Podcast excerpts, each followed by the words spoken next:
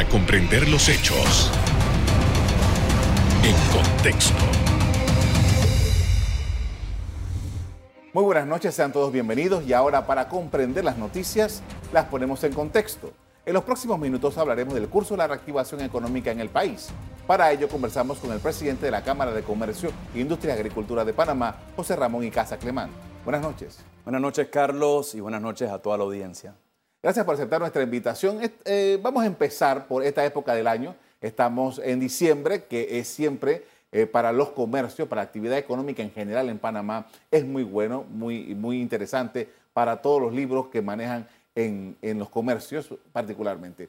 Hay una iniciativa, se está trabajando en algo. ¿Qué es lo que hay exactamente? Bueno, mira, sin lugar a duda, Carlos, ha sido un año lleno de desafíos, toda vez que hemos estado en un proceso de reactivación económica. Nosotros en la Cámara de Comercio vemos con optimismo el cierre del año 2021. De hecho, hace unos meses atrás revisamos nuestra proyección de crecimiento al recibir lo que fue el cierre del primer semestre del año 2021 con un crecimiento del 10% en relación al año anterior. Y es por ello que hicimos esa revisión del 8.2% de crecimiento del Producto Interno Bruto a 13.8% eh, de crecimiento del Producto Interno Bruto con respecto al año 2020. Sin embargo, todavía no recuperamos obviamente los niveles del año 2019. De igual forma, hemos visto también una mejora en lo que es el indicador macroeconómico del empleo, donde eh, hemos reducido el, el nivel de desempleo del 18.5% al 14.5%, lo cual son cifras alentadoras y es por eso que la Cámara de Comercio en el mes de diciembre ha estado impulsando una campaña de consumo local porque esta empresa es Panamá y nosotros es el momento que como sociedad apoyemos al comercio local, porque apoyando al comercio local estamos apoyando el empleo y estamos apoyando lo que es la generación de nuevas plazas de empleo. esa, esa posibilidad se puede, ¿cómo está el mercado realmente alcanza para que se pueda impulsar ese consumo? Bueno, mira, definitivamente que con un nivel de desempleo eh, que todavía sigue en niveles un poco altos, limita un poco lo que es la capacidad de consumo del panameño. Y de hecho nosotros también hemos estado indicando que es importante lo que es el consumo responsable, eh, tomando en cuenta la situación eh, económica de cada uno de los hogares. Es por ello que nosotros como Cámara de Comercio hemos estado proponiendo iniciativas que busquen lo que es la generación del empleo, porque a través de la generación del empleo, y si como país nos obsesionamos en la creación de empleos, vamos a poder eh, incentivar lo que es el consumo a nivel de la economía panameña. Eso es muy importante y esa debe ser el norte para el año 2022, no solamente del gobierno nacional, sino también de los empresarios de que juntos, obviamente, busquemos la manera de seguir reactivando la economía a través del empleo. Interesante, digo, este sería más o menos como el, cierre, porque ya en septiembre, octubre tuvimos la experiencia del Black Weekend, eh, o, de Black Week, realmente fue una, semana entera. hemos tenido recientemente, a finales de noviembre, una experiencia de nuevo con el Black Friday y ahora se complementaría con, ah, esta actividad que es casi todo el mes.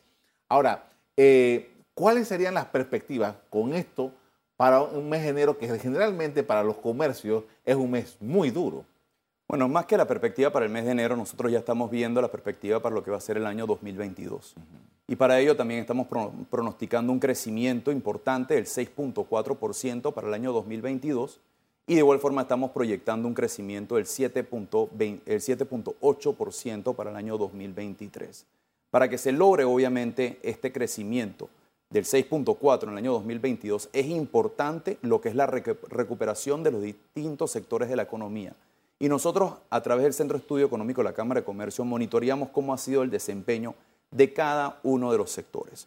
Cuando analizamos los sectores, tenemos que analizar lo que es el sector externo de la economía, que principalmente eh, se sustenta en lo que es la demanda internacional, o exportaciones. Y en lo que es el sector externo de la economía ya nos encontramos en muchos los rubros a niveles prepandemia. Sin embargo, todavía el sector turismo y de transporte de pasajeros aéreos, que depende del sector externo, todavía siguen por debajo de los niveles de prepandemia.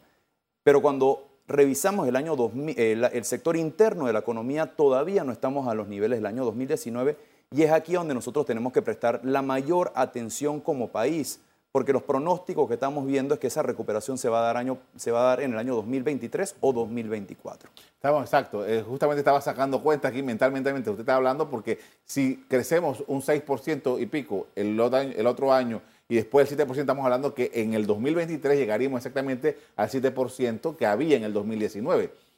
Eh, sería regresar a lo que había. Ahora, ¿cómo nos estamos preparando para que eventualmente eh, Panamá pueda tener un derrotero importante para seguir creciendo? Bueno, mira, nosotros como país tenemos que también empezar a mirar a otros sectores de la economía que no son los sectores que históricamente han sido el motor de crecimiento de nuestro país.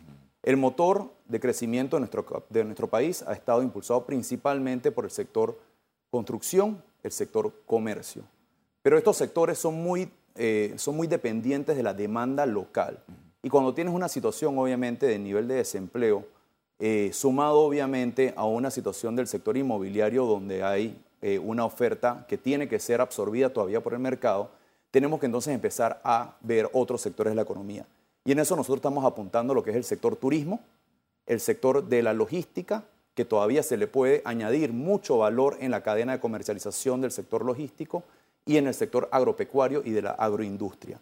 ¿Por qué nos gustan estos sectores? Porque el sector logístico y el sector turismo principalmente, pero también agroindustria, pueden atraer lo que son divisas eh, frescas a nuestro país y son dependientes de la demanda externa.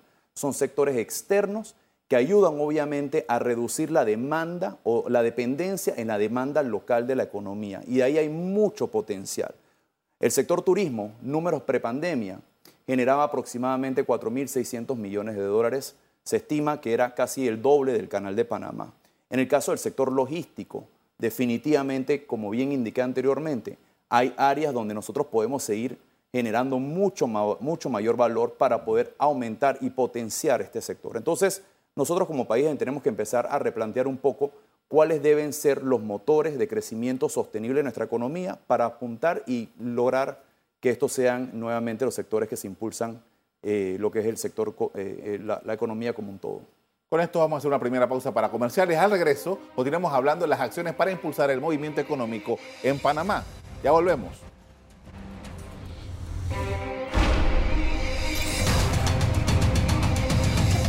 Estamos de regreso con el presidente de la Cámara de Comercio de Panamá, José Ramón Icaza, quien nos comparte sus criterios sobre el momento económico. Y justamente usted ya nos hizo como una, una, una panorama de cómo debemos hacer para llegar, pero hay una serie de mesas, creo que son siete mesas, que se han presentado con el gobierno, la empresa privada con el gobierno para trabajar en diferentes eh, escenarios y con diferentes actividades económicas para eso. ¿Cómo va eso? Mira, eh, en el mes de abril nosotros le presentamos al Gobierno Nacional a través del Consejo Nacional de la Empresa Privada un documento que contaba con 16 iniciativas transversales y 31 iniciativas sectoriales. Una vez que se presenta este documento, el presidente crea una comisión compuesta por miembros del CONEP, los gremios, y lo que es el Ministerio de Comercio, quien era el coordinador a través del para el gobierno nacional. Se crea lo que son la mesa para ver todas las iniciativas transversales y se crean seis mesas sectoriales. Estaba la mesa de turismo, estaba la, mesa bancaria financiera, estaba la, la, mesa de construcción, estaba la mesa de agricultura, la de, la de temas de comercio. En fin, se crean todas estas mesas y producto del trabajo que se realiza se le entrega un informe final al presidente a finales de octubre, en la cual se llega a un consenso de 43 de 51 iniciativas, porque iniciamos con 47, pero después se añadieron cuatro iniciativas más, 43 de 51, que es un porcentaje del 84% de consenso, lo cual, es muy positivo. De ahí el presidente crea entonces una comisión compuesta para cada una de las mesas de un, un integrante del, del, gobierno y un integrante del sector privado para que juntos logren lo que es la implementación de cada una de esas iniciativas que fueron consensuadas, tanto las iniciativas transversales, que eran 12 de 16, pero las sectoriales, que son el resto que fueron consensuadas. Bien, eh, eso hace poco, hace un mes, y sencillo, ¿cómo se tiene programado trabajar con eso? Bueno, nosotros hemos establecido un cronograma de trabajo para cada una de estas mesas y en este momento se está avanzando para poder entonces presentarla al país, porque eso es lo que requiere el país. El país obviamente ha visto que se han creado múltiples mesas y ya el país lo que quiere es que pasemos de la planificación a la ejecución, acciones concretas que puedan ser palpables por el pueblo y que esto ayude a la reactivación económica. Nosotros en el almuerzo que tuvimos con el presidente la semana pasada, revisamos los acuerdos alcanzados de una manera muy general en el pacto del Bicentenario, que también es un gran consenso nacional, y me gusta cómo fue construido el pacto del Bicentenario, pero también para hablar de algunas iniciativas que fueron producto de esta mesa público-privada.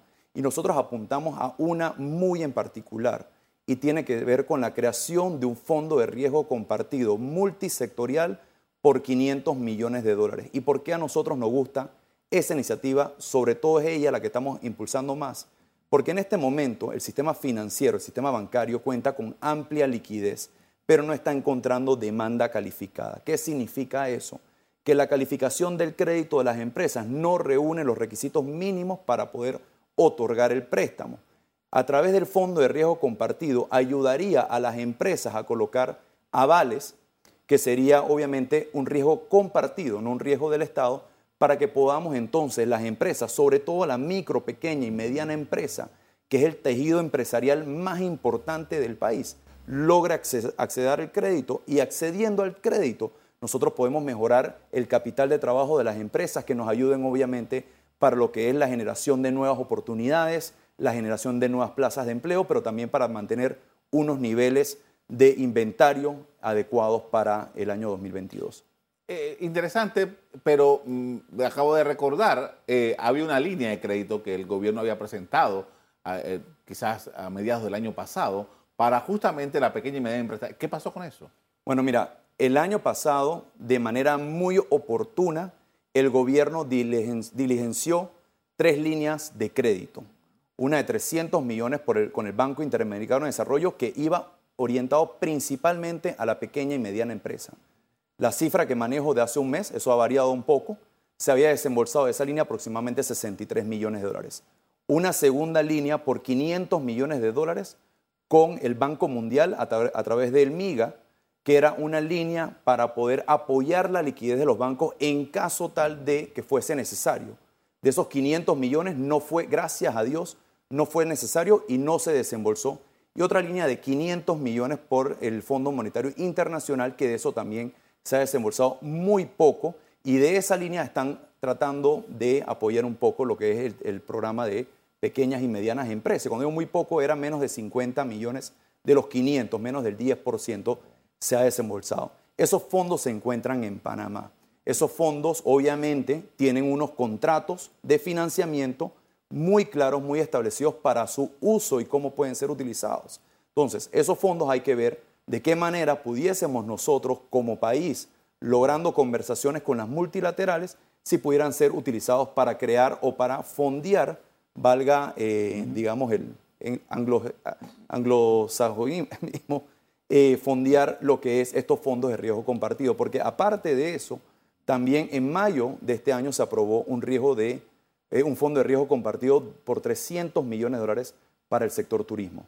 O sea, estamos hablando de que eh, eh, no ha sido realmente muy, eh, no ha podido colocarse ese dinero y hay mucha, mucha necesidad. Ahora, la Cámara de Comercio es una, es una institución que tiene de industria de pequeña, mediana, grande, comercio, hay una diversidad. ¿Qué dicen los socios suyos de, de, de las pequeñas empresas, de las medianas empresas, eh, acerca de la situación como se les presenta para ellos en este momento.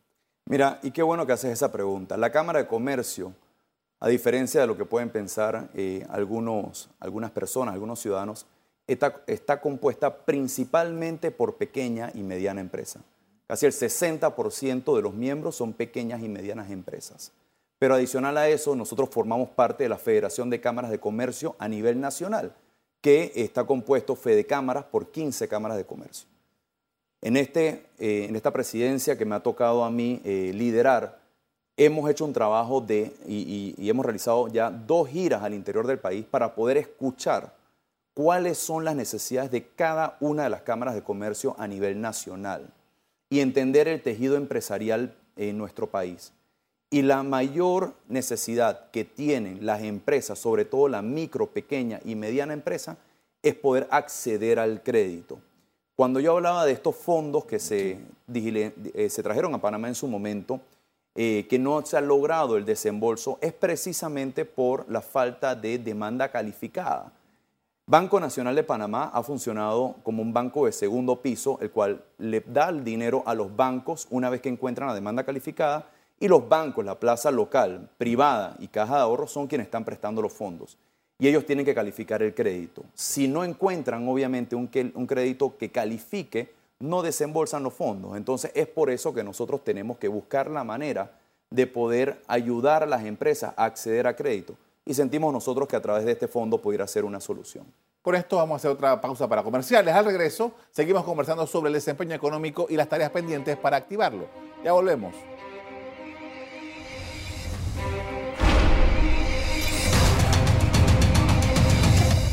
En la parte final estamos de regreso con José Ramón y Casas Clemán, presidente de la Cámara de Comercio.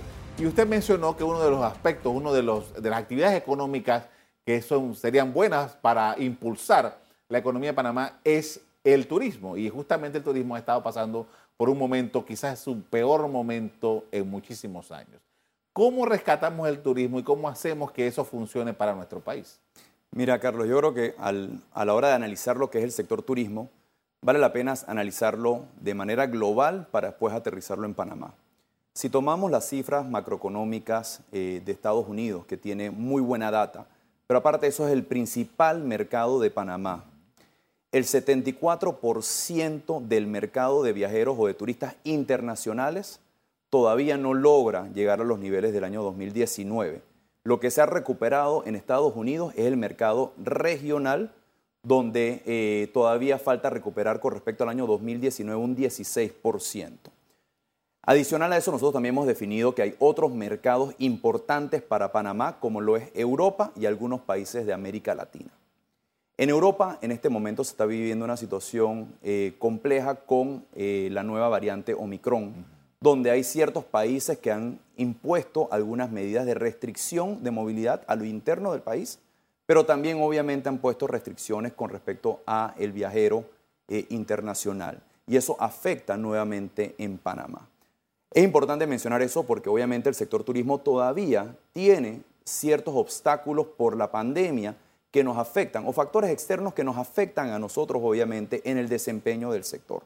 Cuando lo vemos internamente Panamá, Panamá en los últimos 12 meses logró finalmente establecer un plan maestro de turismo sostenible, donde definió pilares claros de, desarrollo, lo que es el pilar del desarrollo natural de los océanos, de, de los bosques naturales y el patrimonio cultural, pero también definió lo que es el mercado meta, que lo mencioné, Estados Unidos, algunos países de Europa y algunos países de América Latina, pero también definió el perfil del cliente, que es el viajero consciente, ese viajero que desea obviamente dejar del destino turístico igual o mejor de lo que lo encontró. A eso se suma la campaña de promoción turística internacional que está impulsando PromTour, que con el eslogan Vive por más. Estos dos componentes son muy importantes para poder entonces nosotros alinear un plan con una campaña de promoción turística internacional para poder ver entonces la atracción de ese turista a Panamá. De acuerdo con la descripción que usted está dando sobre esa, esa, esa, ah, um, inteligencia o ese trabajo de, localizar al viajero, me llama la atención porque si uno, si uno ve las redes sociales, muchas personas cuando discuten el tema de turismo hablan de los costos de Panamá. Los costos de, viaje, los costos de hotel, los costos de restaurante, etcétera y tal. Pero si yo entendí bien la descripción que usted me está haciendo del potencial turista, ese, no es un ese no va a ser un problema. O sea, este no es un, individuo que va a venir a Panamá con carencias, sino estamos buscando un perfil importante. Eh, eh, estoy claro, ¿qué más podemos lograr de ese, ese viajero hacia con quién lo competimos para traerlo a Panamá? Bueno, mira, definitivamente, Carlos, yo he descrito una situación del sector turista, turismo de una manera muy macro, ¿no? Por un lado, cuál es la situación mundial que afecta a Panamá y cuáles son las distintas iniciativas que Panamá ha impulsado durante los últimos 12 meses que puede ayudar obviamente a que se desarrolle ese potencial y esa atracción del turista a Panamá. Sin embargo, en nuestro país tenemos tarea por realizar y múltiples tareas. Uno, tú mencionas obviamente el costo del destino y eso es un tema importante que frente a otros destinos como República Dominicana y Colombia principalmente y algo de Costa Rica, puede que nosotros no seamos tan atractivos a nivel económico. Por eso es importante definir el perfil del turista que nosotros queremos No es simplemente disparar con pertigón, sino disparar con mira telescópica y buscar ese turista. Pero a lo interno del destino todavía tenemos mucho con hacer. Por ejemplo, está el tema primeramente de lo que es el manejo de los desechos. Segundo, el tema del suministro de agua y el manejo de las aguas residuales. Tercero, el tema de la calidad de la energía en los destinos y en algunos la falta de energía. Cuarto, tiene que ver con el tema de la telecomunicación en el destino. Y estas son algunas de las problemáticas que yo escucho en los recorridos al interior y a los destinos turísticos del país. Me refiero a Bocas del Toro, lo que es el área de eh, Tierras Altas, Boquete, Chiriquí, y también el área de eh, Playa Venado y lo que es la Riviera Pacífico. Y eso es importante que nosotros como país podamos alinear una estrategia de desarrollo del destino y que atienda esas necesidades, porque podemos hacer un muy buen trabajo trayendo al, turista a Panamá, pero ese turista tiene que tener una muy grata experiencia para que cuando ese turista nos vaya a calificar en las distintas plataformas, esa calificación del destino sea positiva.